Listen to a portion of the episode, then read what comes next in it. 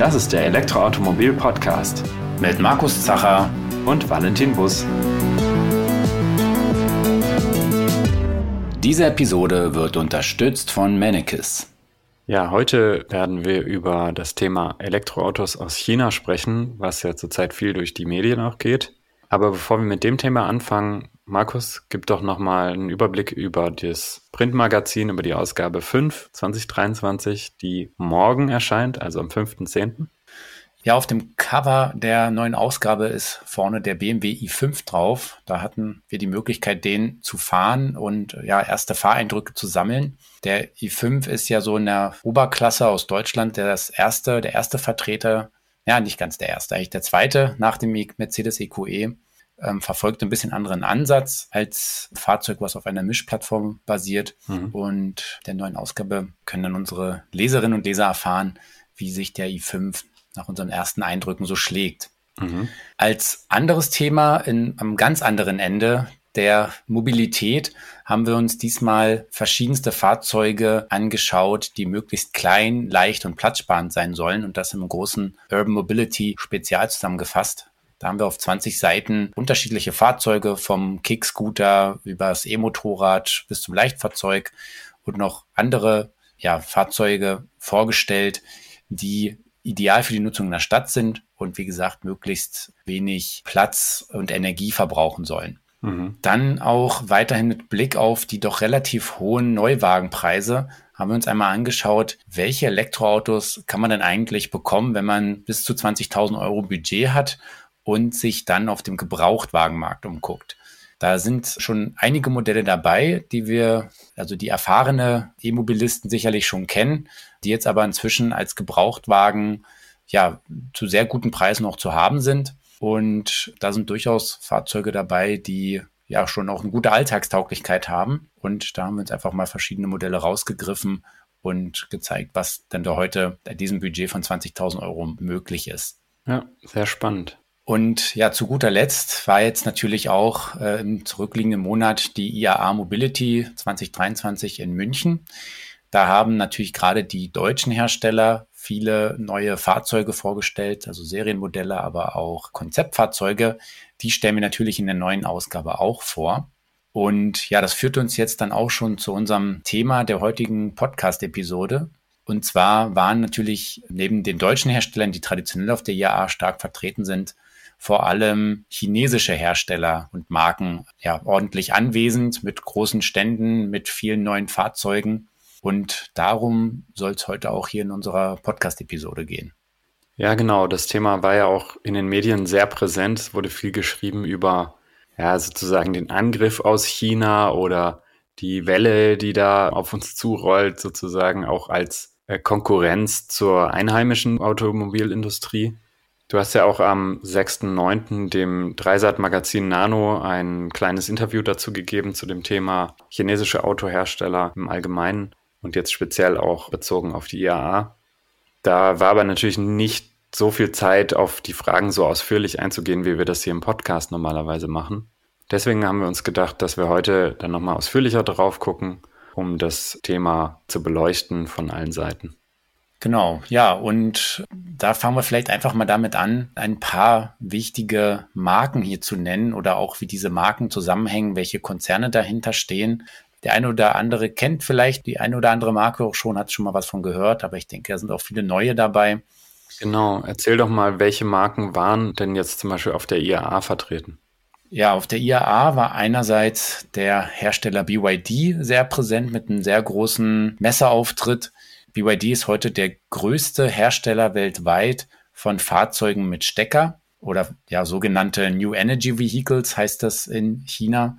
Dahinter stecken Plug-in-Hybride, batterieelektrische Fahrzeuge und auch Wasserstofffahrzeuge. Mhm. Und BYD ist halt sehr stark bei Plug-in-Hybriden und batterieelektrischen Fahrzeugen und die zusammengerechnet sind sie heute der größte Hersteller der Welt von diesen New Energy Vehicles, wie sie in China genannt werden. Jetzt spielt das Thema Plug-in-Hybride bei uns ja jetzt kaum noch eine Rolle, aber in, in China oder bei BYD ist es immer noch ein größerer Posten. Ja, absolut. Wobei die batterieelektrischen Fahrzeuge inzwischen die Mehrheit haben, auch bei BYD. Und wenn man nur die batterieelektrischen Fahrzeuge anguckt, dann ist BYD derzeit weltweit auf Platz zwei ähm, hinter Tesla. Mhm. Aber ähm, ja, gut möglich, dass selbst, wenn man nur eben die, die BEVs anschaut, also die Battery Electric Vehicles, dass BYD vielleicht auch eines Tages äh, Tesla überholen kann. Das wird sich jetzt in den nächsten Jahren zeigen. Mhm. Eine andere Marke, die auf der Messe vertreten war und ja auch hierzulande schon etwas länger am Start ist, ist MG. Ursprünglich war das ja mal eine britische Marke, die ist dann aber zum chinesischen Staatskonzern SAIC gewandert. Dahinter steht die ähm, Shanghai Automotive Industry Corporation. Das ist einer der größten Autokonzerne in China. Mhm. Man könnte so ein bisschen sagen wie der Volkswagen Chinas, ja, um da so ein bisschen die, das Gefühl für die Größe zu bekommen. Und ähm, SAIC hat sehr viele verschiedene Modelle und Marken und zwei Marken sind so ein bisschen auserkoren worden für die internationale Expansion. Und das ist einmal eben MG für PKWs und die Marke Maxus, wo es dann eher so in diesen Transporter-Bereich geht. Beide Marken sind hier in Deutschland äh, oder Europa auch schon vertreten. Mhm. Und das ist ja durchaus auch üblicher oder sieht man häufiger bei den chinesischen Marken, dass da so ein Konzern praktisch ein bisschen wie Volkswagen dann halt äh, mehrere Marken hat, die sie vielleicht auch unterschiedlich positionieren und teilweise auch ein Konzern mit mehreren Marken dann irgendwie in einen Markt eintritt. Ja, genau. Und dann gab es zum Beispiel noch Dongfeng. Der Konzern ist auch relativ groß. Er ist hier vertreten mit Ceres oder auch mit Forting oder Forthing. Ich bin mir nicht ganz sicher, wie das ausgesprochen wird. Mhm. Zu beiden Fahrzeugen werden wir auch demnächst einen Fahrbericht veröffentlichen, wo wir zwei Fahrzeuge jetzt äh, testen konnten. Und dann gibt es auch allerlei Startups, wie zum Beispiel Xpeng oder Xiaopeng, die auf der Messe vertreten waren. Ich glaube, Chinesen sagen Xiaopang, aber habe ich nur so akustisch mal ja. mitbekommen. Also sehr wahrscheinlich werden wir hier viele Namen sehr falsch aussprechen. Das äh, bitten wir auch schon, schon mal zu entschuldigen. Wir sprechen es wahrscheinlich ein bisschen zu deutsch aus. Genau. Ja, wie gesagt, Leap Motor ist auch eine Marke, die äh, neu gegründet wurde, die jetzt wahrscheinlich demnächst auch nach Deutschland kommt, aber in Europa schon teilweise vertreten ist in einigen Märkten.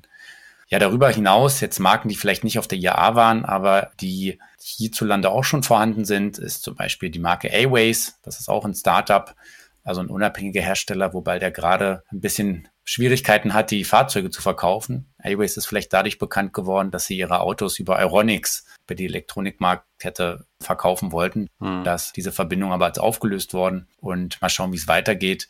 Und ein anderes Startup wird manchmal auch so ein bisschen als der Tesla von China bezeichnet, ist äh, NIO. Das sind die mit den Batteriewechselstationen. Und genau, die jetzt auch schon in Deutschland und in anderen europäischen Ländern ihre Fahrzeuge hier verkaufen. Mhm. Ein oder zwei Konzerne möchte ich vielleicht noch nennen. Also neben den großen, die wir jetzt schon genannt hatten, BYD, ähm, SAIC und Dongfeng oder Dongfeng, das wären noch Great Wall Motors. Die sind inzwischen hier vertreten mit Aura und mit Way, wobei Way derzeit nur ein Plug-in-Hybrid im Programm hat mhm. und Aura die Funky Cat. Übrigens hier auch in der neuen Ausgabe ein erster Test zur Funky Cat mit drin. Mhm. Und dann gibt's noch einen Konzern, der auch für viel Aufruhr sorgt. Das ist äh, Geely, wo sehr bekannte Automarken drunter stecken, zum Beispiel Volvo, aber auch, zum Beispiel auch Lotus oder Polestar aber auch neu gegründete Marken wie Lynk Co. oder Sika. Und äh, Lynk Co. ist bislang jetzt hier in Europa nur mit einem kleinen SUV vertreten, das als Hybrid oder Plug-in-Hybrid äh, im Abo angeboten wird. Ja. Aber Sika wird dann eine Marke sein, die jetzt demnächst starten wird mit rein elektrischen Fahrzeugen. Ja, das ist spannend, hinter welchen Marken inzwischen dann doch chinesische Konzerne stecken. Also gerade sowas wie Lotus oder auch MG, das ja auch eine traditionelle britische Marke eigentlich war, sind schon lange nicht mehr sozusagen in britischer Hand. Ja. Genau, also da ja, sind die chinesischen Konzerne auch fleißig auf Einkaufstour gegangen und haben sich da ganz ordentlich verschiedene Marken geholt. Teilweise hat es auch dazu geführt, dass die Entwicklungszentren dann aber auch in Europa belassen wurden. Also Pol äh, Volvo, Polestar, die haben ihre Entwicklung weiterhin in Schweden mhm. oder Teile der Entwicklung natürlich auch in China. Bei MG ist nichts mehr in UK, also außer vielleicht Verkauf von Fahrzeugen, aber mhm. da wird nichts mehr entwickelt. Das ist ja unterschiedlich. Auch äh, viele Marken haben durchaus auch äh, Entwicklungsbereiche in Europa, aber auch Designabteilungen, zum Beispiel auch NIO, da sitzt die Designabteilung in München. Und insgesamt sind einige dieser Konzerne sehr international aufgestellt, weil sie natürlich auch wissen, dass man so am ehesten die Chance hat, Produkte zu entwickeln und zu designen, die auf dem Weltmarkt dann auch bestehen können. Ja, Weltmarkt ist vielleicht ein ganz gutes Stichwort. Es gibt von der ACEA e praktisch so eine Übersicht beziehungsweise so eine Statistik, ein Factsheet zu dem Handel zwischen EU und China, was Autos angeht. Also praktisch, wie viele europäische Autos werden in China verkauft und wie viele chinesische in Europa. Und da sieht man, dass gerade der Anteil von chinesischen Autos in Europa dann eben auch steigt und insbesondere bei den batterieelektrischen Fahrzeugen inzwischen nennenswerte Marktanteile erreicht hat. Aktuell, beziehungsweise jetzt äh, im Jahr 2022, weil für 2023 gibt es die Statistik logischerweise noch nicht, war der Marktanteil bei batterieelektrischen Autos 4%. Also 4% der in der EU verkauften BEVs kamen aus China. Waren chinesische Marken. Das ist ja auch nochmal unterschieden. Ja. Genau, ja. Ja, genau. Also es gibt ja auch nicht chinesische Marken, die in China produzieren. Das ist nochmal was anderes, genau. Aber wurden von chinesischen Marken verkauft. Und andersrum sind auch nur 6% der in China verkauften Elektroautos aus Europa. Also es ist fast ausgeglichen. Ja, das sieht man hier wirklich sehr deutlich, wie, wie der chinesische Markt auf, auch jetzt auf chinesische Produkte umschwenkt. Das ist natürlich auch ein großes Problem für die exportorientierte deutsche Autoindustrie, dass da einfach ja, Marktanteile wegbrechen. Also inzwischen, inzwischen in China haben chinesische Marken einen Anteil von 45 Prozent, also fast die Hälfte. Und ähm, das sah noch 2019, also quasi vier Statistikjahre zurückgerechnet, war es noch ein bisschen über ein Drittel. Also das hat sich jetzt wirklich deutlich beschleunigt. Und man kann wahrscheinlich davon ausgehen, dass weiterhin ähm, europäische Marken eher Marktanteile verlieren werden, wenn die chinesische Autoindustrie weiter so stark wächst und auch konkurrenzfähige Produkte auf den Markt bringt. Hm. Und was ich auch noch interessant fand von dieser Statistik ähm, vom ACEA, also ACEA ist der Europäische Automobilverband, quasi das, was der VDA in Deutschland ist, auf Europaebene ist oder EU-Ebene ist dann der ACEA, ähm, dass bei den Verbrennern die chinesischen Marken in Europa gerade mal einen Anteil oder ein Drittel so hohen Anteil haben wie bei den BEVs. Hm. Also dass sie überproportional stark im Batterie, bei den batterieelektrischen Fahrzeugen vertreten sind und äh, Verbrenner nicht so eine große Rolle da spielen oder das nicht unbedingt der Treiber dann sind für die, für die Marktanteile. Ja, das wird ja auch immer wieder so äh, kolportiert, dass praktisch das Elektroauto auch so ein bisschen der, der Einstiegshebel für chinesische Marken ist, weil das eben ein junger, wachsender Markt ist, wo man sich neu behaupten kann. Im Gegensatz zu einem Verbrennergeschäft, wo einfach es fast nicht möglich ist, gegen die Traditionsmarken noch irgendwie ja, anzustinken mit, mit Neuentwicklungen, weil da einfach so viel Entwicklungsvorsprung auch schon da ist. Ja, und das bestätigen im Prinzip hier die Zahlen. Und es ist immer ein bisschen schwierig, wenn man jetzt so viele Zahlen so um sich wirft und man nicht direkt vor Augen hat, aber wir werden das natürlich verlinken nachher in den Show Notes. Mhm. Werbung. Wer ökologisch nachhaltig mobil sein möchte, wünscht sich häufig auch, sein Elektrofahrzeug durch selbst erzeugte Sonnenenergie zu Hause aufzuladen.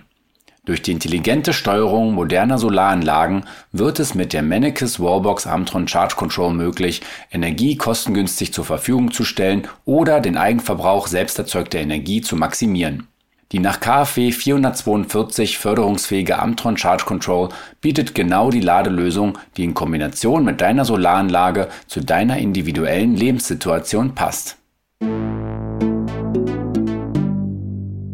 Ja, interessant finde ich, wenn man sich jetzt die Gesamtfahrzeuganzahl anguckt, die praktisch in der EU produziert werden und nach China exportiert und andersrum in China produziert, in die EU importiert, dass das schon sehr unterschiedlich ist. Also wir exportieren fast nur Verbrenner nach China, also nur 4,4 Prozent der Exporte sind batterieelektrisch.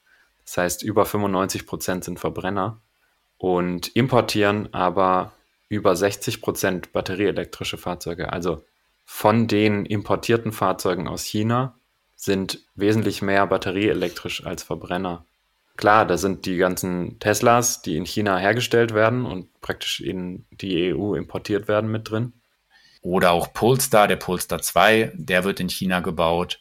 Der Smart Hashtag One wird in China gebaut, wobei der im letzten Jahr natürlich noch keine hohe Stückzahl hatte. Der Dacia Spring ist auch ein so ein Modell. Oder auch der BMW iX3. Und das zeigt, dass europäische Hersteller auch schon längst in China produzieren und ihre Fahrzeuge nach Europa bringen. Und das ist ein Trend, der auch künftig zunehmen wird. Beispielsweise, so habe ich es auf der IAA Mobility auch vernommen, dass der Cupra Tavascan, das ist quasi das Pendant zum VW ID5 von Cupra, wird in China gebaut und wohl auch der VW ID5 wird wohl auch künftig dann in China produziert für den europäischen Markt. Also der Anteil der Fahrzeuge, der von China nach Europa exportiert wird, wird dadurch definitiv in den nächsten Jahren zunehmen. Mhm.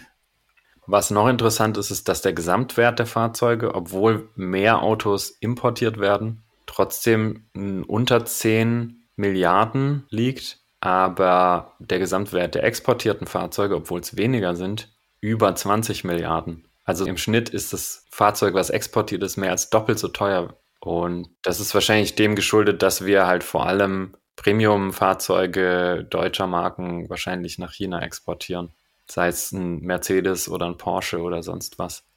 Aber wie, wie kann man sich das denn jetzt vorstellen, zum Beispiel in Deutschland? Was sind denn jetzt die chinesischen Marken, die hier schon wirklich Autos verkaufen in nennenswerten Stückzahlen? Hm.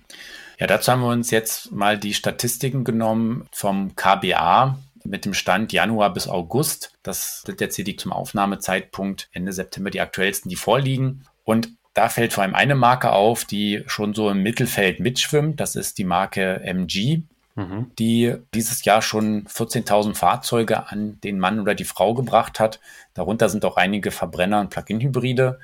Aber das Wachstum wird schon ganz klar getrieben von einem Modell und das ist der MG4, dieses ähm, Kompaktfahrzeug, das ungefähr so groß ist wie ein VW ID3. Und der MG4, der macht wirklich den Löwenanteil bei der Marke aus und schwimmt damit auch wirklich schon ordentlich mit. Und ich würde behaupten, dass das erste chinesische Auto überhaupt, das in Deutschland ja ein nennenswerter Stückzahl verkauft wird, wo man wirklich sagen konnte, die haben hier Fuß gefasst. Hm. Also MG liegt dadurch zum Beispiel vor Smart oder Mitsubishi oder auch Land Rover, aber auch noch hinter Nissan, Suzuki oder Porsche. Und so ein gutes Stück äh, hinter Porsche. Mhm. Also da ist auch noch Luft nach oben. Ja, eine andere Marke, die man vielleicht auch so als halb schwedisch betrachtet, ist Polestar. Die haben jetzt bislang mit ihrem einzigen Modell, dem Polestar 2, schwimmen die auch so im Mittelfeld mit. Ist auch gar nicht so schlecht. Es kommen auch 5000 Stück äh, Fahrzeuge dieses Jahr in Deutschland. Und dann geht's schon Richtung, ja, relativ exklusive äh, Stückzahlen. Great Wall Motors ist inzwischen auch halbwegs dabei, BYD, aber die haben teilweise immer noch so ein Modell nur im Programm. Und damit macht man einfach natürlich noch nicht die Stückzahl. Also ein, ein Modell, was so halbwegs äh, nennenswert noch verkauft wird. Da ist noch Luft nach oben. Und ein Beispiel NIO, das war das Startup hier mit den Wechselbatterien. Die verkaufen zum Beispiel weniger Fahrzeuge als Ferrari oder Maserati und nur ein paar mehr als Lamborghini oder Bentley. Also da sieht man, das ist teilweise noch sehr exklusiv, die Stückzahl, aber auch hier die spannenden Modelle äh, die kommt teilweise erst noch auf den Markt. Also die, gerade bei NIO, die kleineren Fahrzeuge in der Mittelklasse, die ähm, werden erst nächstes Jahr 2024 so richtig durchschlagen. Das gleiche geht für BYD, die jetzt ihre neuen Modelle auch erst ähm, ja, zum Jahreswechsel auf den Markt bringen. Das heißt, im nächsten Jahr 2024 kann das alles sich schon ordentlich wieder durcheinander wirbeln und ganz anders aussehen. Mhm. Okay, aber Stand jetzt sieht es noch nicht so aus, als würden die chinesischen Automarken im nächsten Jahr schon den Markt komplett überrollen und äh, hier irgendwie Marktanteile von 50 Prozent oder so halten. Aber natürlich die Entwicklung von Jahr zu Jahr ist klar steigend und auch nicht nur linear, sondern praktisch eher in Richtung Verdopplung oder Verdreifachung von Jahr zu Jahr. Das heißt, es wird spannend, aber äh, in welchem Bereich kann man sich denn vorstellen, werden sich die, die chinesischen Automarken dann positionieren? Ist das eher am unteren Ende? Es wird ja auch oft diskutiert, dass es so, ich sag mal, eine Lücke gibt, irgendwie an Neuwagen unterhalb von 30.000 Euro, die die Chinesen füllen könnten. Oder ist das gar nicht das Ziel? Zielen die auf was ganz anderes? Ja, ich würde sagen, die Bandbreite ist von bis, aber derzeit im Schnitt eher sogar etwas höherpreisiger bis zumindest mal so ein mittleres, gehobenes Segment. Also nicht unbedingt der Billigmarkt. Mhm. Zumindest das, was man bislang an den Produkten sieht, die hier nach Europa kommen, die jetzt auch gezeigt wurden auf der IAA. Da waren vor allem höherpreisige Fahrzeuge dabei, große Limousinen, große SUVs, die natürlich vielleicht in ihrem Segment durchaus ein gutes oder ja, ein preiswertes Angebot sind, aber natürlich dann trotzdem 50, 60, 70.000 Euro kosten. Ähm, manche Marken sagen gleich, wir sind eine Luxusmarke, unter 100.000 geht hier nichts. Mhm. Oder auch die NIO, die durchaus Preise verlangen, die jetzt nicht, äh, ja, die, die durchaus auf dem Niveau deutscher Premium-Marken ähm, sind, ohne jetzt im Detail nachzuschauen, Leistungen, Ausstattung und so weiter. Aber man muss eben schon eine Stange Geld mitbringen, wenn man so ein Fahrzeug dann kaufen will. Ja. MG hat man ja gerade gehört, ist ja so derzeit die erfolgreichste Marke und sicherlich kommen die auch über den Preis, dass der MG4 einfach in seinem Segment ja günstigen Einstieg, vergleichsweise günstigen Einstieg bietet, aber sind auch jetzt davon weg, ein Billigauto-Anbieter zu sein. Dann würde ich eher sagen, das ist halt wirklich so typische Mittelklasse-Segment. Hm. Das heißt, die Fahrzeuge sind nicht unbedingt so billig positioniert, wie man vielleicht denken würde. Das heißt aber auch, dass sie ja die Kunden auch davon überzeugen müssen, dass sie ihr, ihren Preis wert sind. Oft haben ja die Marken jetzt noch kein Markenimage, wie das vielleicht bei, bei eben Traditionsherstellern schon ist. MG zehrt wahrscheinlich noch so ein bisschen davon, dass man die Marke noch kennt von früher, aber so eine neue Marke wie jetzt äh, Leap Motor oder sowas, die müssen sich das natürlich jetzt auch erstmal erarbeiten. Wie siehst du da die, die Chancen, dass sich diese Marken so etablieren? Ja, die Chancen sind natürlich da, weil ich glaube, sie brauchen Ausdauer. Also es gibt meines Erachtens zwei Wege, beide werden aber Zeit auch benötigen. Also der, der Preis ist vielleicht sogar der schnellere. Also wenn ich ein, ein, gutes Produkt zu einem sehr guten Preis anbiete, gerade im günstigen, also im Massenmarkt, mhm. dann wird es vielleicht schneller gehen, als wenn ich ins Premium-Segment gehe, wo natürlich die Kunden noch viel kritischer sind, noch viel markenaffiner. Mhm. Da wird es entsprechend länger dauern. Und da kann ich natürlich auch nur mit wirklich, mit, mit einer super Qualität, mit einem super Service überzeugen und dann unterm Strich auch einen guten Preis-Leistungs-Verhältnis. Also irgendwo sagt sich vielleicht ein Kunde dann auch, naja, hier kostet mich von dem deutschen Hersteller das Auto 100.000 Euro und von dem Chinesen kriege ich es für 80.000. So viel schlechter ist das Auto nicht, vielleicht sogar teilweise überlegen. Ja, da werde ich vielleicht dann doch mal schwach und verzichte darauf, auf das bekannte Emblem auf der Motorhaube oder auf der Fronthaube besser gesagt. Aber das, so ein Image aufzubauen, dauert natürlich viele Jahre. Da lohnt sich auch mal ein Blick zurück, als die ersten Japaner nach Europa kamen oder was ich selber noch live miterlebt habe, als die ersten koreanischen Marken nach Europa kamen. Ja. Kia und Hyundai hatten anfangs gar kein Image. Das waren die absoluten Billigautos auch. Und heute haben sie einen ganz anderen Stand. Sie sind heute bei vielen äh, Dienstwagenflotten mit drin und haben durchaus auch in manchen Fahrzeugklassen Premium-Anspruch, sind also absolut etablierte Marken mit einem ähm, entsprechend ja, etablierten Image auch. Aber das hat natürlich auch ja fast 30 Jahre gedauert. Anfang der 90er sind die gestartet. Und ich denke auch, dass das mit den chinesischen Marken eine ganze Weile brauchen wird. Vielleicht nicht 30 Jahre, vielleicht geht es jetzt ein bisschen schneller, weil sich einfach so gerade der, der Automarkt so stark umbaut. Aber da ist vielleicht Tesla ein ganz gutes Beispiel. Bis Tesla so ein bekanntes Image hatte, hat es vielleicht so fünf bis zehn Jahre gedauert. Und ich würde sagen, das ist der Zeitraum, den die besten chinesischen Marken, also die, die, die am schnellsten hier ähm, Fuß fassen können, benötigen werden. Ja. Wenn sie entsprechend die Qualität liefern, die die Kunden dann auch erwarten. Ja, das halte ich auch für eine realistische Einschätzung. Also, dass es wird wahrscheinlich nicht so lange dauern, sich zu etablieren, wie es bei den, bei den Südkoreanern zum Beispiel gedauert hat weil unsere Welt sich auch einfach irgendwie schneller bewegt und weil wir mit dem, ja, mit dem BEF einfach auch einen, ich sag mal, einen technologischen Wandel haben, der es neuen Playern schneller ermöglicht, da Fuß zu fassen und nicht erst irgendwie äh, 100 Jahre Automobilentwicklungsgeschichte aufholen zu müssen, sozusagen. Auf der anderen Seite, wie ein koreanischer Hersteller jetzt heute auch nicht 100 Prozent des Markts beherrscht, sondern eben auch ein Player von vielen ist, so wird es wahrscheinlich auch mit den Chinesen sein. Und auch wenn man sich da anguckt, es gibt dann klar Hyundai, Kia, die es sozusagen geschafft haben, äh, sich wirklich zu etablieren und auch mit, mit sehr guten Produkten, ja auch im BEF-Markt vor allem, und sich da Marktanteile zu erarbeiten. Auf der anderen Seite, äh, so eine Marke wie SsangYong zum Beispiel hat es nicht geschafft, sich großartig zu positionieren. Und so wird es wahrscheinlich in China auch laufen. Jetzt gibt es da abseits von denen, die du genannt hast, in China selbst noch 100 weitere Marken ungefähr. Und ich denke, da wird auch eine Konsolidierung irgendwann einsetzen, dass viele dieser Marken auch wieder verschwinden werden und sich ein paar durchsetzen werden und wahrscheinlich den, den Markt und die, die Angebotsvielfalt dann eben auch ein bisschen bereichern werden. Aber so diese Endzeitstimmung, die da manchmal gemacht wird in den Medien, so nach dem Motto, dann kommen die chinesischen Hersteller und dann gehen die Deutschen alle pleite, das kann ich mir jetzt Stand heute gar nicht vorstellen. Nee, also der Wettbewerb wird einfach härter. Es kommen mehr Marken nach Europa, die alle ein Stückchen vom Kuchen abhaben wollen, die sicherlich auch Produkte bringen, die vielleicht, ja, ich sag mal, in diesen preissensibleren Segmenten äh, stärker wehtun, mhm. worauf wir noch alle warten. Das war ja auch eine Frage in dem Interview von, äh, von Dreisat Nano, wann jetzt das erste richtig günstige BEF kommt. Mhm. Und da haben durchaus ja deutsche oder europäische Hersteller, besser gesagt, ähm, interessante äh, Fahrzeuge im Petto. Ähm, Citroën hat jetzt den elektrischen C3 angekündigt in Kürze, der ab 25.000 Euro oder unter 25.000 Euro kosten soll, ohne Förderung.